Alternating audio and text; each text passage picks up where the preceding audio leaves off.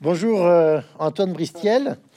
Euh, vous êtes euh, dans le studio Mola à, Paris et donc on va rester ensemble pour un petit moment pour la présentation de votre ouvrage que je montre à, la caméra, Voyage en terre complotiste.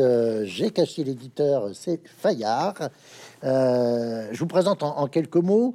vous êtes directeur de l'Observatoire de l'opinion de la Fondation Jean Jaurès. Euh, et chercheur en sciences politiques euh, associé au laboratoire Pacte à Sciences Po Grenoble, où vous enseignez également. Vous êtes agrégé en sciences sociales, si mes informations sont bonnes, et si j'en crois la, présentation euh, que fait de vos travaux la, la Fondation Jean Jaurès, vos recherches portent d'une part sur l'influence d'Internet et des nouveaux moyens de communication sur le rapport des citoyens à la politique, et puis d'autre part sur l'évolution de l'opinion publique française. Euh, vous indiquez au, début, à la fin de votre introduction, donc au début de votre ouvrage, vous indiquez que votre livre entend contribuer à une approche globale du phénomène complotiste en mêlant une pluralité de points de vue historiques, sociologiques, politiques, psychologiques. Et puis pour cela, vous avez une démarche qui est à la fois, si je vous ai bien compris, positiviste et constructiviste. Votre projet, écrivez-vous, est d'essayer de combler le vide qui existe en France sur le phénomène complotiste alors qu'il a été largement analysé déjà, et votre bibliographie en témoigne, outre-Atlantique. Alors, première question liée à la page 11 de, votre, de votre euh, livre, euh, euh, vous dites, vous, vous, employez les deux termes, conspirationniste et complotiste, ou conspirationnisme et complotisme, et vous rappelez la définition que qu'en donne Karl Popper, qui parlait déjà euh, du complotisme dans les années 50.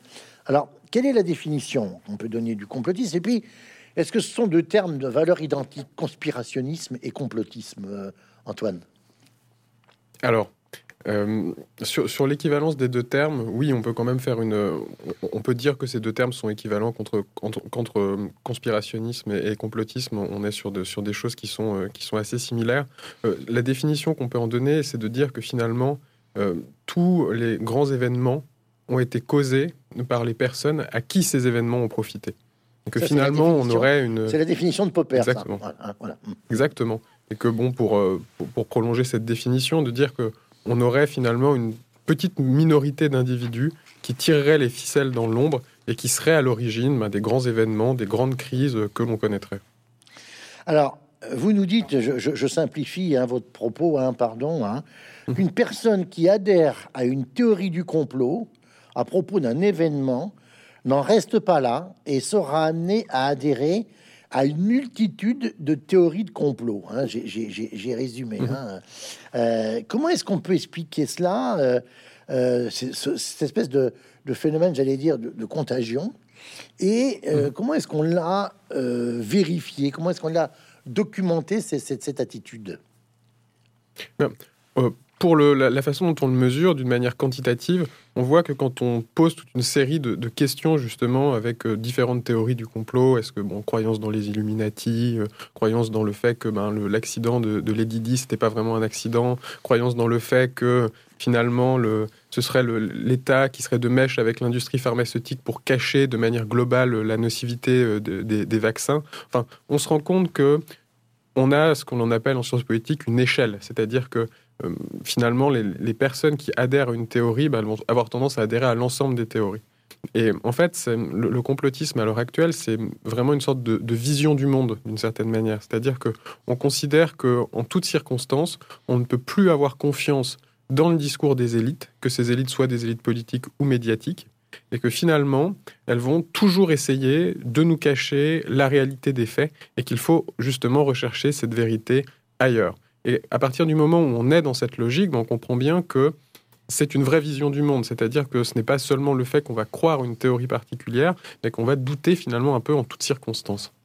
Ce que, les, ce que en sociologie euh, allemande on appelle la Weltanschauung, hein, ou on appellera la mhm. cosmogonie, hein, euh, c'est-à-dire en fait une représentation euh, du monde qui est, on va dire, toujours coloriée par la couleur principale dominante du complotisme. Alors, euh, Antoine, vous citiez un certain nombre de, d'informations, hein, enfin de d'exemples de, complot. Euh, page 25, il y a un tableau tout à fait passionnant euh, qui est l'adhésion aux différentes théories du complot en France en 2019 à partir de sondage mmh. IFOP. Effectivement, je, donne par ordre décroissant. Le ministère de la Santé est de mèche avec l'industrie pharmaceutique pour cacher au grand public la réalité sur la nocivité des vaccins, 43%. Euh, d'accord. L'accident de voiture au cours duquel Lady Di a perdu la vie est en fait un assassinat maquillé. 34%. Ce qui est très intéressant, c'est que les Britanniques, qui pourraient être les premiers concernés, n'ont pas du tout cette, cette appréciation. Puis on continue, vous avez parlé des Illuminati, l'immigration qui est organisée délibérément, euh, seule une poignée d'initiés est capable de décrypter les signes de complot qui ont été inscrits sur les billets de banque, les logos de marques célèbres ou dans les clips musicaux. Il existe un complot sioniste à l'échelle mondiale. Alors là, c'est le, le sixième item. On retrouve quand même cette grande tradition, si je puis dire, de la synarchie. Hein. Euh, le trafic de drogue international est en réalité contrôlé par la CIA. Le gouvernement américain est impliqué dans la mise en œuvre des attentats du 11 septembre 2001. Et puis les Américains ne sont jamais allés sur la Lune. Et la NASA a fabriqué de fausses preuves et de fausses images de l'alunissage des, des, missions Apollo. Alors, euh, dans, cette série de graphiques que vous montrez, je vous cite sur la page 28.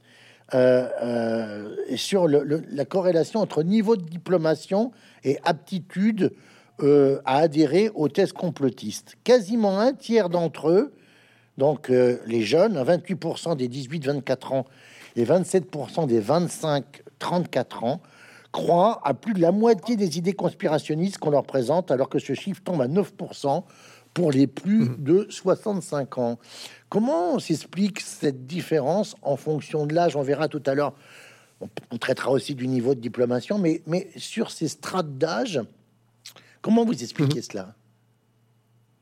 En fait, on se rend compte que outre, la, outre les variables sociodémographiques, ben, que ce soit euh, l'âge, que ce soit le niveau de diplôme, vous allez avoir une autre variable qui est extrêmement importante pour expliquer le conspirationnisme, c'est le niveau de confiance dans les institutions et en particulier le niveau de confiance dans les institutions politiques, le fait d'être un peu déférent par rapport à ces institutions, de, croire finalement que euh, on peut leur faire confiance un petit peu en toutes circonstances, on peut se remettre à elles. Et ce que l'on remarque, et ce que les travaux en sciences politiques ont montré de manière extrêmement précise, c'est que plus les générations sont récentes, bah, moins justement elles ont ce rapport déférent aux institutions, moins elles se remettent à elles, moins elles considèrent que on peut euh, prendre les discours médiatiques pour des vérités sans les remettre en question. On peut se fier aux discours des hommes politiques sans finalement également les remettre en question. Et donc vous avez cet aspect assez, euh, assez particulier dans, les nouvelles générations qui sont de plus en plus critiques. C'est notamment les travaux de, Vincent Tibéry hein, de, Sciences Po Bordeaux qui le montrent extrêmement bien. Alors pas sur le, le, côté conspirationniste, mais sur le côté du rapport à la politique. Plus les générations sont récentes, plus elles vont être critiques bah, par rapport aux institutions euh, politiques. Et justement, ce, côté critique, bah, ça peut amener certains, certaines personnes de ces jeunes générations à, euh, aller un cran plus loin et de dire bah, je suis non seulement critique par rapport à ces discours-là, mais je veux même croire que finalement la vérité est ailleurs. Et là, on retombe, on, tombe finalement dans, le côté euh, conspirationniste. Et c'est pour cela qu'on a ces jeunes générations qui sont, qui sont particulièrement, disons, perméable à ces théories. C'est ça, sensible. Hein, voilà. Hein.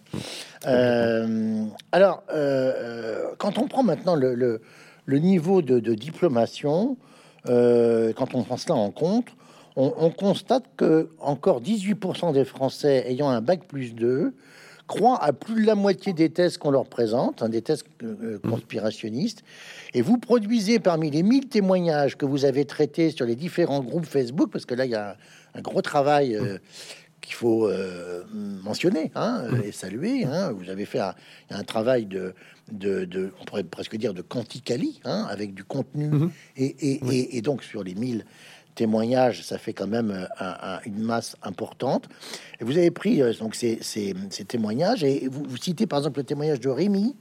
Alors là, pour le coup, c'est pas un jeune, 67 ans, retraité après une carrière de dirigeant au sein d'une grande entreprise bancaire, et il justifie son soutien à, Didier euh, Raoult.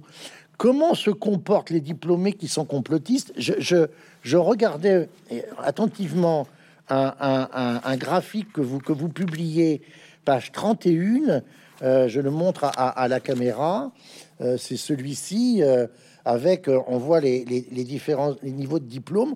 On a presque l'impression ici que la, la catégorie des, des, des bac plus 5 ou bac plus 8 est plus mhm. importante en quantité de sensibles aux complotistes que, que, les, que les bacs plus 2. Je ne sais pas si c'est un effet d'optique, mais comme si d'une certaine façon, à, un certain niveau de diplôme, euh, euh, il y avait peut-être une, une, sensibilité accrue à, ces thèses. Oui ou non? Ben, ce, qui, euh, ce qui est certain, c'est que globalement, non, plus le niveau de diplôme augmente, plus la sensibilité aux tests complotistes a tendance à baisser. Néanmoins, et c'est ça qui était extrêmement intéressant avec la période de, la pandémie, c'est que on voyait justement dans, tous les mouvements de mobilisation qu'il y a pu avoir, alors que ce soit le refus du masque à un moment donné, que ce soit l'opposition au vaccin, que ce soit le soutien à Didier Raoult à un, autre moment, à partir du moment où ces thèses étaient extrêmement décriées hein, par l'ensemble de la communauté scientifique, on voyait que les personnes les plus mobilisées sur ces groupes Facebook de soutien, qui pouvaient rassembler plusieurs dizaines de milliers, voire parfois plusieurs centaines de milliers de personnes, en fait, le niveau de diplôme était assez élevé. C'était en moyenne un bac plus 2. Donc c'était c'est là où il y avait quelque chose d'assez perturbant par rapport aux tests classiques que l'on pouvait avoir sur le conspirationnisme. On disait que c'était d'abord des personnes qui étaient peu éduquées qui adhéraient à ce genre de, théorie, alors qu'en fait, dans, ces circonstances particulières de la pandémie, on voyait aussi un autre public qui d'habitude n'était pas sensible à ce type de théorie, hein, qui là allait se mobiliser euh, massivement. Euh, alors, euh, on a le sentiment que, ben, vous dites, vous écrivez, il ne faut donc pas céder à la facilité et présenter euh, les complotistes comme une bande d'idiots ignares. Hein, euh, là, vous faites référence au livre de Rudy Reichstadt euh, qui s'appelle L'opium des imbéciles, et c'est sur la, question complotiste. Hein. vous, dites, le doute fait partie de notre époque. Hein, ça, c'est mhm. page 90. J'allais dire, le fait de douter, de ne pas prendre pour vérité euh, la version officielle ou la version majoritaire, rassurez-moi, ça, rend pas forcément complotiste, non? Mais non, et c'est justement là où, c'est tout à l'heure, on parlait de, de, l'introduction et d'à la fois, à la fois avoir une approche positiviste et une approche constructiviste, c'est de dire que effectivement, le complotisme à l'heure actuelle, c'est une réalité tangible. On voit qu'il y a de plus en plus de personnes qui vont, euh, en, en toutes circonstances, remettre en cause les discours, remettre en cause les faits et chercher justement des, explications alternatives qui vont justement incriminer les élites qui sont au pouvoir, que ces élites soient médiatiques ou que ces élites soient politiques. Mais à côté de ça, il y a aussi une tendance un petit peu générale à, mettre l'étiquette de complotiste à toute forme d'opposition. C'est-à-dire qu'en toute circonstance, on va dire, ah bah oui, c'est cette personne-là, elle est complotiste. Alors que non, ça peut seulement être une personne qui s'oppose politiquement euh, à bah, justement à la politique gouvernementale. Ça peut être une personne qui doute, et on a le droit de douter. C'est pas le, disons que c'est c'est quand même heureusement, j'ai envie de dire, et c'est même mieux de, pouvoir douter. Euh, le problème, c'est à partir du moment où, même au moment où les faits sont avérés, de continuer à être dans cette logique-là de d'opposition systématique aux, euh, aux, faits tels qu'ils sont présentés et tels qu'ils sont prouvés. Parce que euh, je rebondis sur ce que vous venez de dire, Antoine. Euh, euh, vous dites que le, complotiste, dès lors qu'il a, euh, d'une certaine façon, adopté cette, cette, attitude, on vient de comprendre qu'elle a tendance à être hégémonique dans son rapport au monde. Hein, par ailleurs, il ne recule pas. Il n'y a, pas de, de, dire de. Il n'y a pas de marche arrière. Il n'y a pas de marche arrière. C'est ça. C'est bien, c'est bien ce que vous voulez dire. Oui, oui, complètement. C'est-à-dire que et c'est là aussi, moi je pense qu'on en parlera après, l'idée de dire oui, il faut avoir euh, tout, un, tout un travail de, fact-checking, de, de, démonter les fausses informations, etc. C'est le, moyen qu'on va, mmh, mmh. pour, pour pouvoir justement venir à bout du conspirationnisme. En fait, à partir du moment où les personnes qui, qui, sont dans, dans cette logique-là ne croient plus dans le discours, euh, dans les discours officiels, dans les discours médiatiques, dans les discours politiques, vous aurez beau faire autant de, travail de fact-checking que vous voulez, à partir du moment où vous êtes considéré ben, justement comme ces élites qui essayent de manipuler la population, ça sera finalement une preuve supplémentaire du fait que vous êtes euh, vous-même dans cette logique de, euh, de, de, de cacher la vérité. Donc euh, c'est là où c'est extrêmement compliqué de faire en sorte qu'une personne qui est sensible à ces tests puisse revenir à une vision euh, plus, plus classique des choses, parce qu'il n'y a aucune prise d'une certaine façon. Le complotiste ne pourrait pas être sensible au fait qu'il considérerait comme un complot l'idée d'avoir créé le complotisme. Non, c'est justement ça le, c'est justement ça le problème. Il est, le, complotiste reste dans, cette logique un peu jusqu'au boutiste et considère, ben, pour en revenir à la, définition de Popper, que en, toutes circonstances, ben, les événements ont été créés par cette minorité d'individus et que finalement c'est le, c'est la logique qui prévaut en toutes circonstances. Alors, euh, page 50, je, vous cite encore, euh, croire mmh. que les gouvernements les élites politiques, médiatiques et économiques sont corrompues au point de mettre en danger la vie des citoyens est à l'origine de la vision complotiste du monde. Vous estimez que mhm. l'entrée par le complotisme politique est la principale porte d'entrée dans l'univers mhm. complotiste. Euh, et alors, comment euh, a été caractérisé le complotisme par rapport à ce qu'on peut appeler les attitudes populistes. Bon, le terme est, mhm. mériterait débat et, c'est un terme qui est particulièrement, euh, j'allais dire, euh, euh, flou. Hein. Enfin, c'est un mot valise. Hein. Bon, donc ceux qui seront intéressés pourront se, reporter, se, mhm. rapporter aux travaux nombreux sur la, question du populisme. Mais quelle, quelle, corrélation a été faite là entre les attitudes populistes d'un point de vue, d'un point de vue statistique d'un point de vue statistique, c'est c'était montré de manière extrêmement claire, c'est-à-dire qu'on est capable de mesurer les attitudes populistes, on est capable de mesurer les attitudes complotistes, on voit qu'il y a une corrélation qui est extrêmement importante entre, entre ces deux, entre ces deux choses-là. Mais la question du populisme, elle est extrêmement importante parce que, en effet, c'est un mot valise, exactement comme la question du complotisme. Mais néanmoins, sur le populisme, on a des définitions scientifiques du terme, on a des auteurs, on a des chercheurs qui sont intéressés de manière extrêmement précise à cette, à cette question-là. Et, le populisme, c'est de dire que l'opposition qui existe désormais dans la société, c'est entre le peuple et les élites, et qu'il faudrait arriver à une, à une, autre façon de gouverner où ce ne serait plus les élites qui, seraient, qui auraient le pouvoir, mais ce serait la population qui par elle-même devrait gouverner. Et donc de cette question du populisme va découler toute une idée de démocratie participative. Vous par exemple, le mouvement des Gilets jaunes, c'était un mouvement euh, populiste qui, euh, dans, le sens premier, premier du terme, c'est-à-dire le référendum d'initiative citoyenne, etc. Et ce que l'on voit, c'est que on a d'une certaine manière à l'heure actuelle une prolongation du populisme en complotisme. C'est-à-dire que le populisme euh, considérait finalement que les élites n'étaient plus légitimes pour gouverner la population. Avec le complotisme, c'est l'idée que les élites ne sont même plus légitimes pour parler à la population. Et que les informations qui sont données par ces élites-là, ben, elles doivent être prises avec, euh, extrême, avec une prudence extrême et même plutôt combattues qu'autre chose.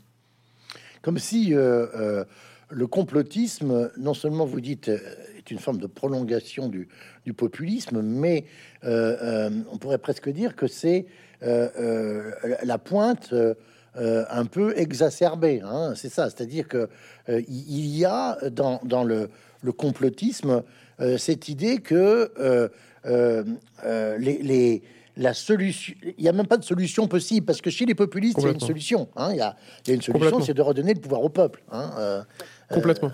Et c'est ça le, c'est ça l'idée que, en fait, si l'on, si on prend la définition d'une idéologie, une idéologie, c'est une vision de comment le monde est et de comment il devrait être. Oui ça, le populisme peut être considéré comme une idéologie. Alors pour certains, c'est une idéologie fine parce que ça se lie toujours à d'autres idéologies qui est préexistante. Mais néanmoins, on a un peu cette idée avec le, populisme que vous avez une solution de comment le monde devrait être, c'est-à-dire avec une forme de démocratie participative beaucoup plus avancée, pour, pour, simplifier les choses.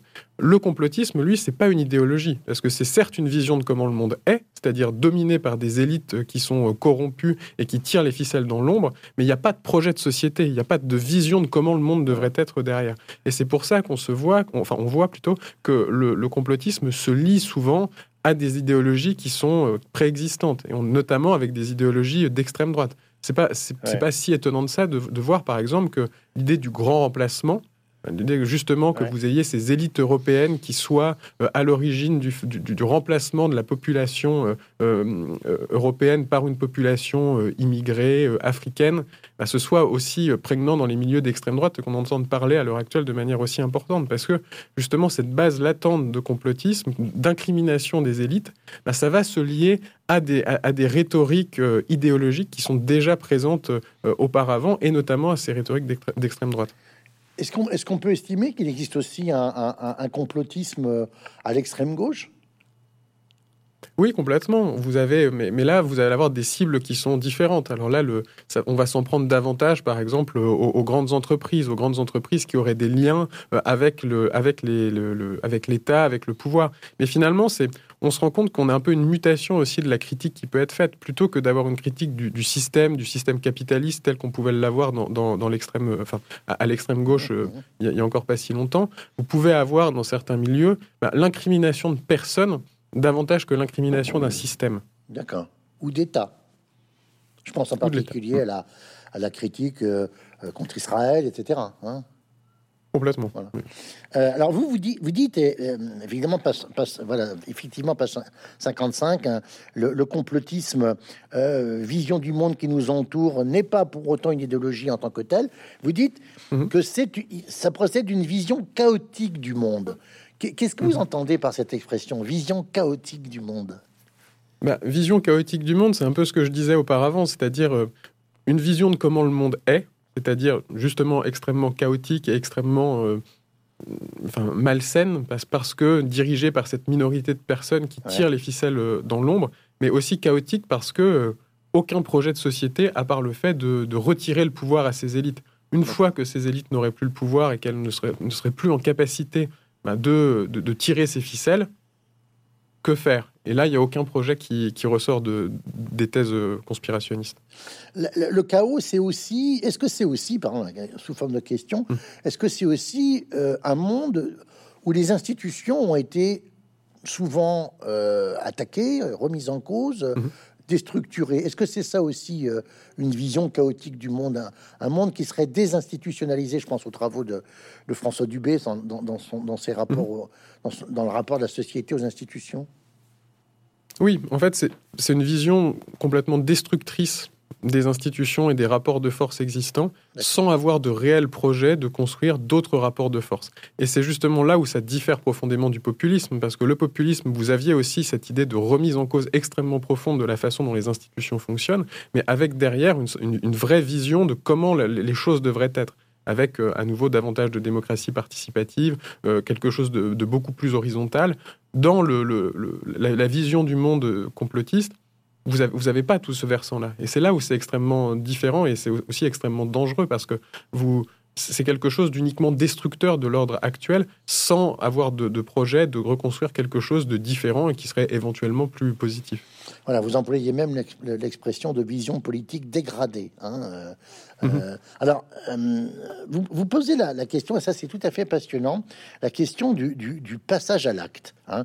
mais mhm. comment le passage d'une vision complotiste à l'action euh, se réalise-t-il vous, vous, dites qu'il faut un, détonateur. Hein, euh, mhm. On pourrait presque dire, euh, Jean-Paul Sartre emploie cette dichotomie entre les, soucis profonds et les causes occasionnelles. Mhm. quel est-il ce détonateur? Et, et pour quelle raison la violence est-elle toujours très proche? En fait, il faut bien considérer que le complotisme, c'est une sorte de continuum. C'est-à-dire que c'est pas une, opposition entre le blanc et le noir, entre des personnes qui seraient pas complotistes et d'autres qui le seraient. Vous avez des personnes qui euh, ne doutent pas, qui croient en toutes circonstances en ce qu'on leur dit, que ce soit dans les médias, que ce soit euh, chez les politiques. Puis vous en avez d'autres qui vont douter dans quelques circonstances particulières. Et puis finalement, quand vous rentrer encore davantage dans cette logique, vous pouvez adhérer à une, vision complotiste euh, du monde en toutes circonstances. Donc, il euh, faut bien voir qu'on a cette espèce de continuum et que, du coup, comme vous le disiez, vous allez avoir des éléments qui sont, qui sont déclencheurs, des, qui vont susciter un passage à l'acte. Et c'est là où on peut avoir un versant qui est plus psychologique dans cette approche conspirationniste, de voir que c'est par exemple la peur qui peut être suscitée à un moment donné, le, fait de considérer qu'on est dans une situation qui euh, qui est trop bouleversante et que les explications qui sont données, qui sont officielles, mais elles ne sont pas convaincantes parce que bien souvent, elles ne sont pas à la mesure de la catastrophe qui nous arrive.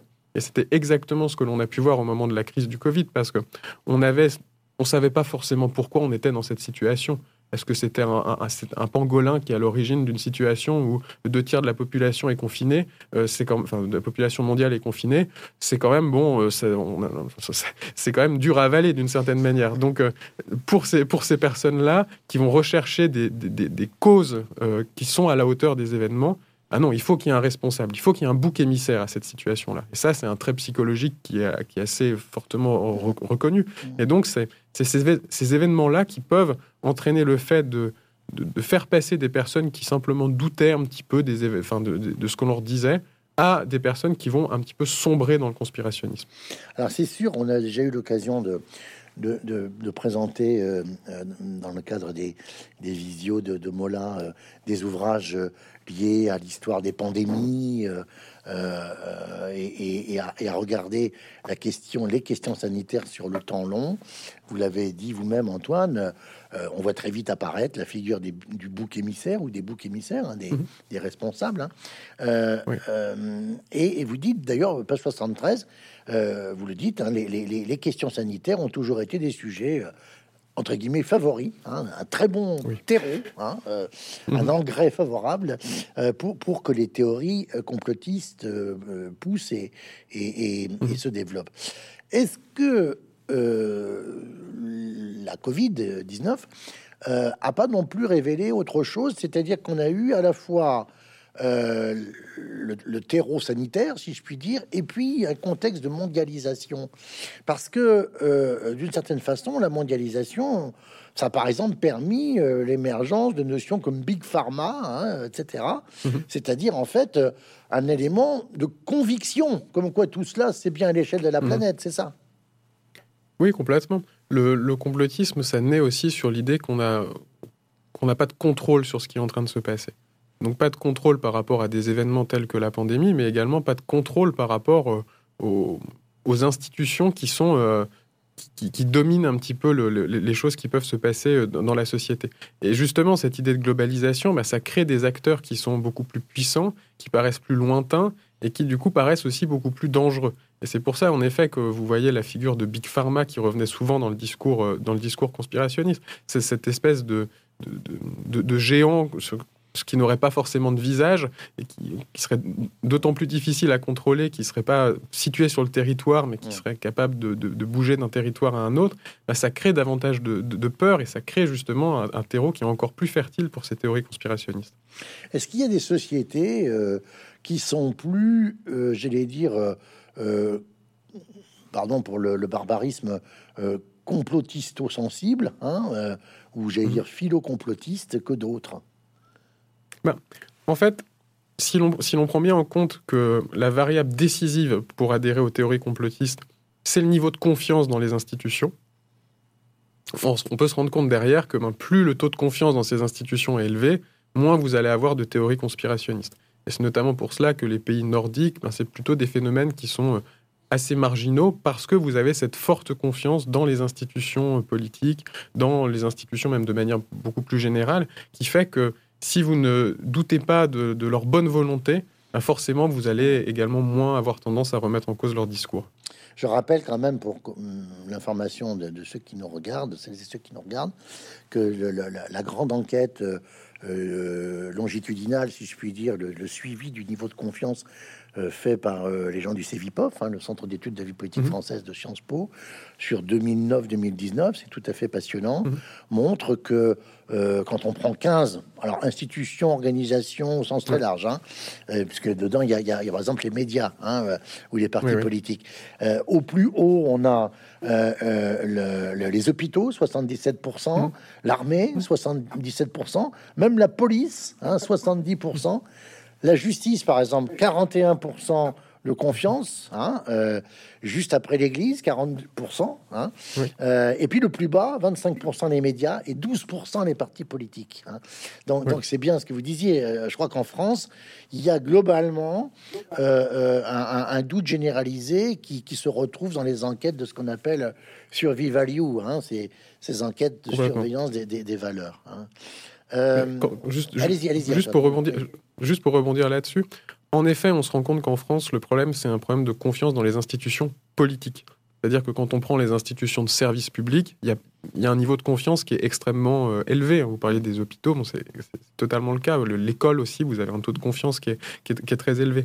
Néanmoins, quand vous passez sur le versant politique, que ce soit les partis politiques, que ce soit même l'institution présidentielle, où vous avez globalement un tiers des Français qui a confiance dans l'institution présidentielle, pas dans le président, mais dans l'institution en elle-même, vous voyez que c'est là où se situe le problème. Et quand vous prenez justement cette évolution un petit sur le temps long, vous, vous, constatez que vous avez une baisse de cette confiance euh, dans, dans les institutions politiques. Et étant donné que c'est cette, confiance, enfin c'est plutôt cette défiance dans les institutions politiques qui est le, terreau pour les théories conspirationnistes, ça, explique pourquoi on a cette montée à l'heure actuelle de ce phénomène qui a pu se voir de manière aussi euh, flagrante au moment de la pandémie. Alors, ce qui est vraiment passionnant dans votre travail, euh, en particulier euh, à partir de la page, page 79-80, vous expliquez que le complotisme entraîne une radicalisation du débat public mais cela des deux côtés. Du côté de celui mhm. que vous appelez les élites installées, hein, en fait, euh, mhm. pour faire court, euh, pro-gouvernemental, mais, mais pas, pas, pas pro-macronienne, mais euh, comme vous dites, hein, qui pro-gouvernement, voilà, pro-gouvernement, hein, quel qu'il soit, et du côté des extrêmes. Et vous citez même Éric Zemmour, qui a titré l'une de ses chroniques dans le Figaro avant qu'il mhm. qu'il candidate à la candidature, le, le, le complotisme, ce mot des élites pour disqualifier toute critique. Alors, mhm. euh, à votre avis, est-ce qu'il existe un, est-ce qu'un dialogue est possible entre un acteur qui explique le monde par une succession de complots et un acteur qui réfute cette cosmogonie Et la violence n'est-elle pas inévitable dans la mesure où tous les arguments opposés n'ont aucune forme de correspondance, c'est-à-dire d'une certaine façon, euh, euh, les, acteurs ne sont pas à la même altitude. Euh, je dis pas qui est au-dessus de l'autre, mais pour éviter. Ils parlent pas, même, ils parlent pas le même langage. Finalement. Exactement. Hein, donc c'est ça. C'est cette cette glossolalie là, elle, elle, a elle, a pour effet de, de, faire que le, complotisme, je parlerai après un peu à la Goffman, est un stigmate, c'est ça maintenant? Mhm. Oui, complètement. C'est là où euh, vous avez cette sorte de polarisation de la société sur cette question complotiste, parce que vous avez des, personnes qui vont ben, justement douter en, toutes circonstances de, des événements, et puis vous avez aussi ben, les personnes qui sont ben, plutôt du côté des, des élites, des gouvernements en place, qui vont aussi avoir tendance de manière extrêmement importante à discréditer tous les mouvements d'opposition en les qualifiant de complotistes. Ce qui fait qu'on arrive dans une situation où euh, les personnes ne sont plus capables de parler les unes, les unes avec les autres. Et c'est là où ça provoque quand même une sorte de, danger pour la, pour la démocratie, parce que la, démocratie, ce n'est pas l'idée qu'on devrait tous avoir, qu'on a tous les mêmes opinions et qu'on pense tous la même chose. C'est au contraire l'idée que on a des opinions qui sont divergentes, on a des intérêts qui sont divergents, mais que néanmoins, on a un cadre dans lequel on peut régler ce conflit de manière pacifique. Et avec la montée du complotiste des deux côtés, enfin du complotisme et de l'anticomplotisme, bah, justement, vous, ne trouvez plus ce cadre de discussion qui est nécessaire justement pour pouvoir régler les conflits. Et c'est là où c'est extrêmement dangereux. Vous citez le, témoignage de, Marc, euh, qui dit Ce que les Gilets jaunes ont bien montré, c'est que pour tordre le cou à ce pouvoir, il n'y a que la rue. Le vote, ça ne sert à plus rien. Alors, vous l'avez dit tout euh, à l'heure, euh, Antoine, euh, un tiers de la population n'a plus confiance dans l'institution présidentielle. 31% des personnes interrogées, par ailleurs, ne sont pas d'accord avec le fait que les, élections en France soient organisées de manière suffisamment transparente et sûre pour éviter les tricheries et assurer la sécurité des votes. et, donc, vous dites, de manière résumée, un tiers de nos compatriotes doutent de la légitimité de l'élection. Bon, mmh. si, euh, par exemple, euh, il va y avoir un président qui va être élu à, l'issue du, du, du, 24 avril, hein, enfin mhm. au soir. cette présidente ou ce président, peu importe le nom, risque d'être élu avec une assez forte abstention. Hein. Elle a été de 25% au deuxième tour de 2017, mhm. mais on peut imaginer qu'elle risque d'être supérieure. Euh, en plus, euh, euh, élue dans des conditions qui seront en pourcentage des suffrages exprimés moins importantes que 66% pour Emmanuel Macron en, 2017, ça veut dire mhm. qu'un président ou une présidente peut être élu cette fois-ci avec 25% des inscrits, alors que c'était 44% pour Emmanuel Macron hein, en, 2017. Euh, c'était 39% pour François Hollande euh, par rapport aux inscrits en 2012 et 43% pour Nicolas Sarkozy en 2007. Cette mmh. faible assiette électorale, si je puis dire, mmh. euh, à votre avis, c'est un des dangers les plus importants et une des conséquences de, la, de cette montée du complotisme et de l'anticomplotisme? Oui, complètement. Hein. Le, le, fait que de plus en plus de personnes n'aient plus confiance dans les institutions politiques, bah, ça les pousse euh, à l'abstention et ça les pousse euh, à voir finalement ce, ce, rejet de la politique institutionnalisée et une autre façon de s'exprimer, c'est-à-dire que c'est des personnes qui vont pourtant faire de la politique, qui vont croire en la politique, mais pas dans la politique institutionnalisée. Et c'est pour ça qu'on peut voir que des mouvements d'opposition, bah, comme les Gilets jaunes, ça peut rencontrer une, euh, un, succès extrêmement important, alors qu'à côté de ça, vous avez effectivement cette montée globale de l'abstention dans toutes les élections jusqu'à présent hors élection présidentielle. C'est-à-dire qu'on restait et dans des niveaux de... Et municipal avant le Covid. Oui, on restait dans des niveaux, en tout cas, quand vous regardez l'évolution globale de, de, l'abstention dans les élections, vous avez cette, élection présidentielle qui est quand même encore, euh, qui mobilise une part extrêmement importante de la population, parce que bon, les gens se disent c'est le moment, c'est le moment pour s'exprimer, et donc euh, voilà. Après, pendant cinq ans, je, laisse faire, mais là, je, vais dire, je vais dire mon mot, c'est mon moment.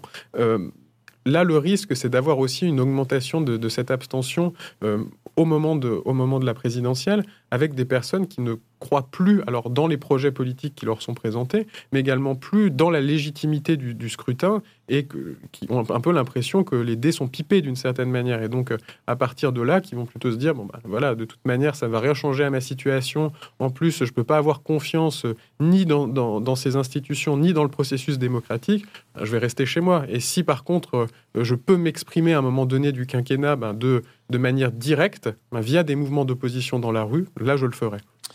Alors, il y a une dimension qui est très importante euh, pour que le complotisme euh, prenne corps, si je puis dire, c'est le rapport à la technique ou à la technologie.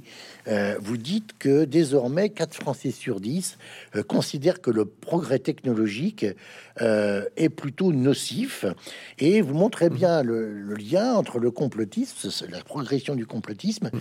et, la, et, et, la perte de confiance dans, dans, dans la technique.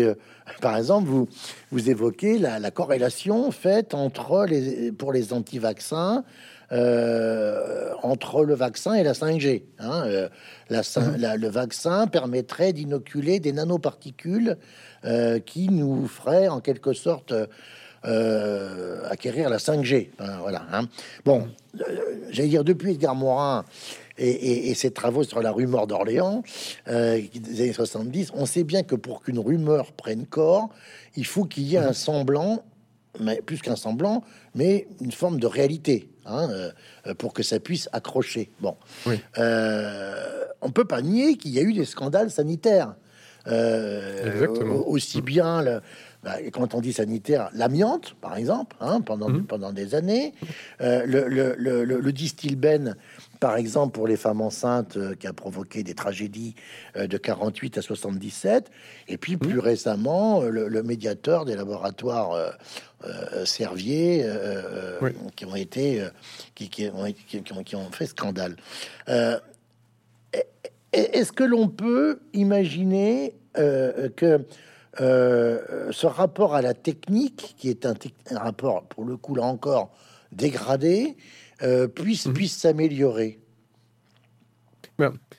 Mais j'ai envie de dire, même plus que ce rapport à la technique, c'est un peu ce, rapport euh, à l'action des élites de manière générale. Alors, les élites économiques, là, sur, justement, sur ce plan euh, des laboratoires pharmaceutiques, euh, vous pouvez aussi prendre l'exemple de, la corruption qui peut y avoir dans les milieux politiques, ce genre de choses, les problèmes de collusion entre certains grands médias et des intérêts économiques, qui fait que c'est une base qui est extrêmement concrète pour ne plus avoir confiance dans, ces différentes institutions. Et par exemple, c'était intéressant au moment où, les vaccins euh, contre le Covid ont été annoncés, on voyait assez concrètement que les femmes doutaient davantage que les hommes concernant, le, concernant ces vaccins et disaient, bon, moi, je, vais peut-être attendre un petit peu avant de me faire vacciner.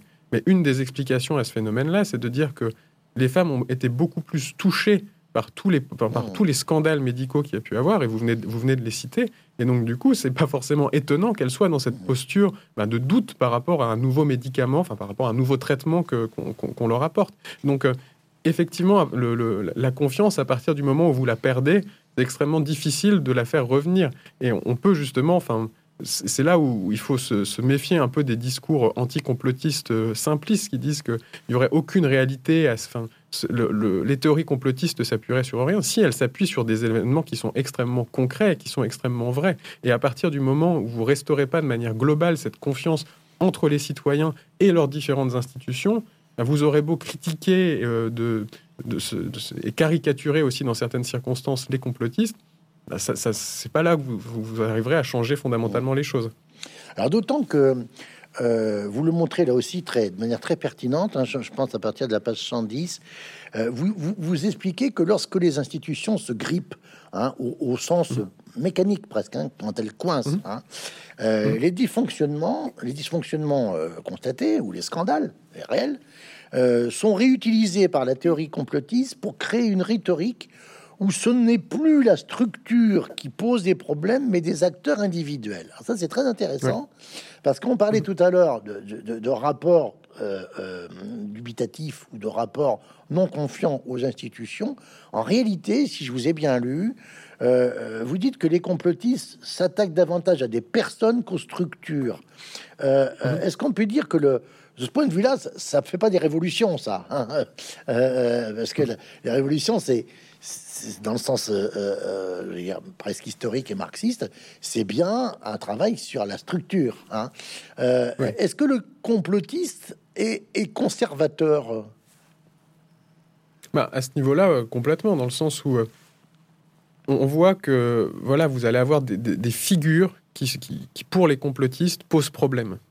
par exemple, c'est la figure de Bill Gates qui, ressort extrêmement souvent dans la, dans la rhétorique complotiste mais ce n'est plus des, remises en cause globales du système, de, de, la façon dont les, dont les institutions s'articulent, dont les pouvoirs s'articulent, dont l'économie fonctionne. Et c'est là où ça, ça, rejoint de manière extrêmement forte ce qu'on disait tout à l'heure sur le côté idéologique. C'est-à-dire que on n'est pas dans une idéologie de enfin, on n'est pas dans une idéologie puisqu'on n'est pas dans une vision de comment le monde devrait être. On va seulement chercher des boucs émissaires à la situation qui paraît intolérable à l'heure actuelle. Les boucs émissaires sont, sont les élites les plus visibles, mais derrière, on n'a aucun projet de société, euh, de, contre-société qui est proposé avec ces théories conspirationnistes. Est-ce que ça permet, ou est-ce que, est -ce que euh, mon raisonnement est, est biaisé, est-ce que ça permet de trouver une des explications au niveau de haine exacerbée que, que génère Emmanuel Macron? Le niveau de, haine d'Emmanuel Macron, il peut s'exprimer par plusieurs choses, mais ça peut justement s'exprimer par ce dont on parlait tout à l'heure, le problème de légitimité dans le, des personnes qui sont élues, parce que vous avez un système politique à l'heure actuelle, et, pour moi, c'est une des, raisons pour laquelle vous allez avoir autant de personnes qui, peuvent rentrer dans des théories conspirationnistes, qui, qui finalement produit une légitimité qui est assez faible. Parce que ce système à deux tours de l'institution présidentielle fait que Bon, si vous prenez le second tour de l'élection de 2017, vous enlevez les personnes qui n'étaient pas inscrites sur les listes électorales. Vous enlevez les personnes qui ont voté blanc ou qui ont voté nul. Vous enlevez celles qui ont voté pour Marine Le Pen. Et puis parmi celles qui vont voter pour Emmanuel Macron, vous enlevez celles qui disent j'ai voté pas pour Macron mais contre Le Pen. Là, vous il vous reste 6% du corps électoral. Mais ça, c'est pas... 6% Sauf que ce raisonnement, pardon, Antoine, il vaut pour. Euh, euh, il vaut pour tout le monde. Non, mais il vaut aussi pour les élections précédentes. Oui, complètement. Hein, il, vaut, il, vaut, pour les élections précédentes. Il vaut aussi bien pour Hollande que pour Sarkozy. Et je suis pas persuadé que si vous prenez la présidentielle de 65, compte tenu de ce qui s'est passé, euh, en particulier en Algérie en 62, euh, pas persuadé que l'assiette électorale du général de Gaulle soit, soit beaucoup plus euh, lourde, non? C'est vrai, ça c'est vrai, mais néanmoins, vous avez également ce, ce, rapport beaucoup plus distant aux institutions politiques qu'auparavant, ce, ce, côté beaucoup moins déférent justement par rapport aux institutions, et ce moindre respect finalement de la règle du jeu telle qu'elle est présentée. C'est-à-dire que les personnes qui s'estiment peu représentées dans les institutions politiques actuelles ça fait d'une certaine manière qu'ils vont avoir tendance à euh, ne, plus accepter ces, règles du jeu.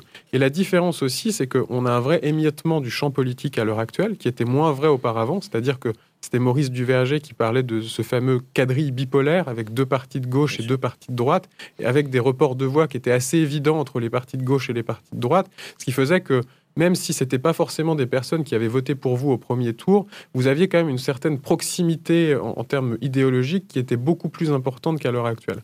Ce qu'on remarque aujourd'hui, c'est que finalement, on va arriver avec une personne qui va être élue président de la République avec des pouvoirs qui sont extrêmement importants, avec derrière des élections législatives qui sont beaucoup moins investies par les citoyens et qui sont surtout... Euh, bah, qui sont un peu des élections de confirmation de l'élection présidentielle dans, dans, la forme actuelle, ce qui fait que bah, vous reposez sur une, sur une assiette électorale qui est réduite et en plus avec des personnes qui, euh, en dehors de cela, vous sont clairement opposées. Euh, j'avance parce que, parce que le, temps passe. Euh, alors, on, pourrait évoquer. Vous, avez un passage qui est tout à fait passionnant sur sur l'affaire Raoult hein, et, mhm. et, en particulier sur la, la, légitimité des instances officielles scientifiques, hein, parce qu'on a parlé des politiques, des institutions politiques, économiques, et, on pourrait. Donc, je renvoie le, lecteur à cela. je, voulais vous faire réagir sur une phrase que vous écrivez, page 167, le passage de la croyance dans une fake news à une croyance complotiste n'est pas forcément immédiat. Euh, là encore, qu'est-ce qui permet la transmutation? Ben, vous pouvez croire à une fake news à un moment, à un moment donné, sans pour autant rentrer dans cette vision du monde, dans cette vision du monde complotiste. Et c'est à nouveau cette idée que le complotisme, c'est une sorte de continuum et que euh, vous pouvez parfois être amené à croire dans une, à une fausse information, mais ça ne fait pas forcément de vous un complotiste parce que voilà, c'était à un moment donné sur un sujet particulier. Bon, ça s'est passé comme cela.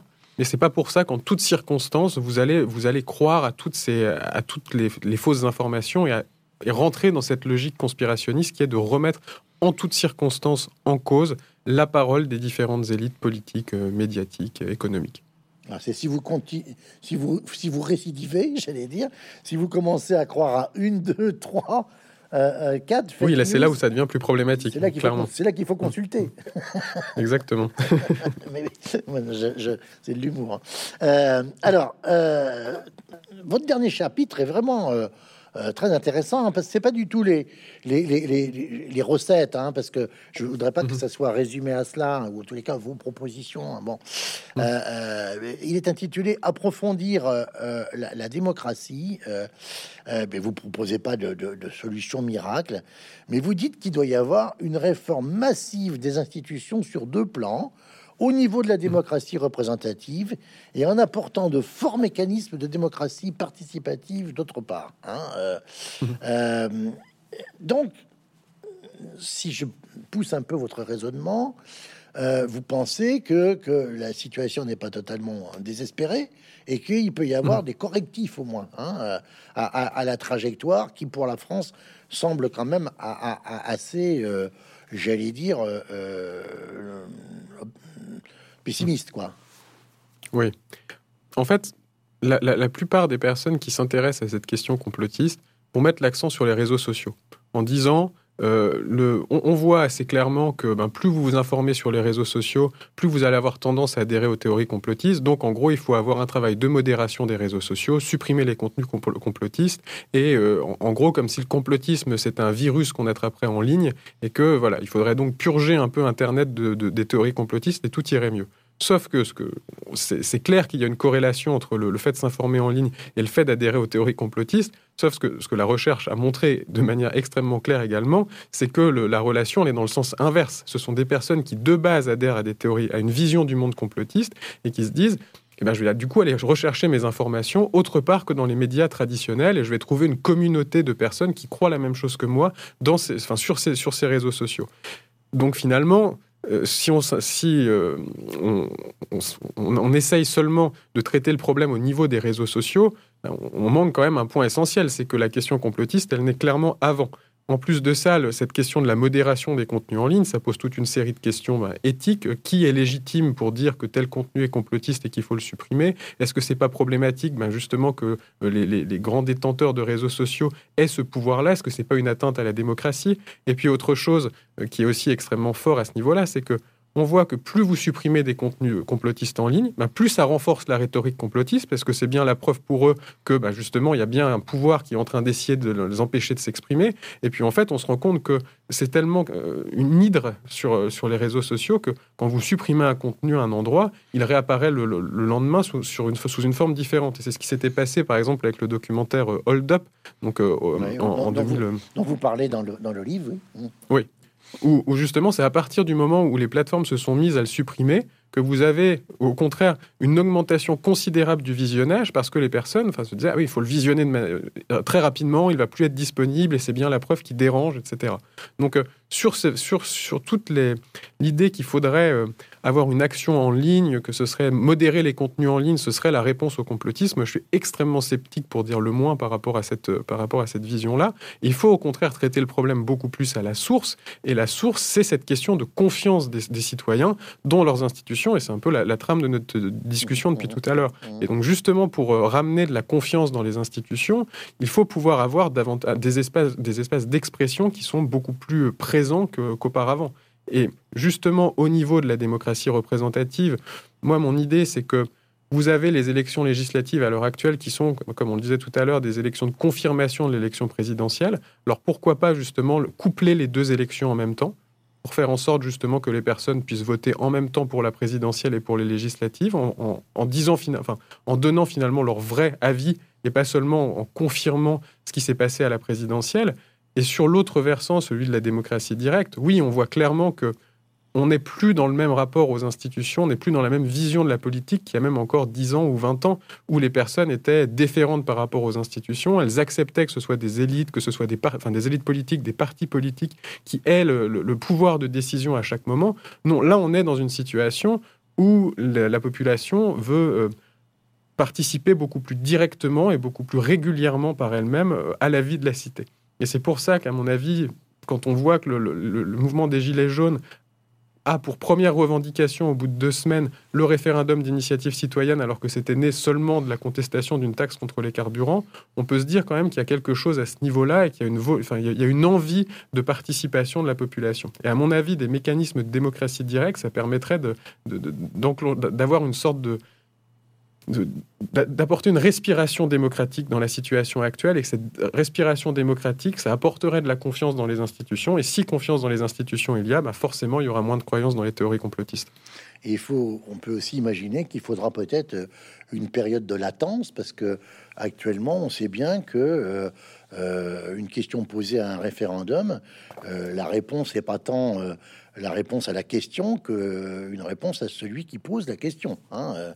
Euh, Complètement. Ce qui, ce, qui, pose des problèmes aussi sur la dénaturation du produit référendaire, si je puis dire. Hein, euh, Complètement. Hein, donc, Complètement. Euh, Et mais c'est pour ça qu'il y a aussi toute une série de travaux qui s'intéressent, par exemple, à d'autres formes de, de référendums, des référendums qu'on appelle délibératifs, c'est-à-dire que vous allez avoir avant que la question soit posée, toute une phase de délibération qui va être, qui va être prise pour justement qu'on pose vraiment les termes du sujet, qu'on s'intéresse vraiment à la, question en elle-même et que justement on n'ait pas ce côté plébiscitaire dans le référendum qu'on pouvait avoir auparavant.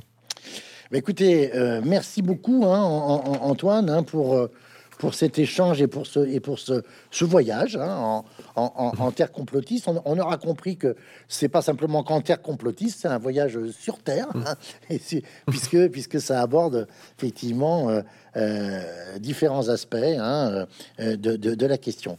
Merci beaucoup et, et, bonne Merci à vous. Au revoir, au revoir Antoine.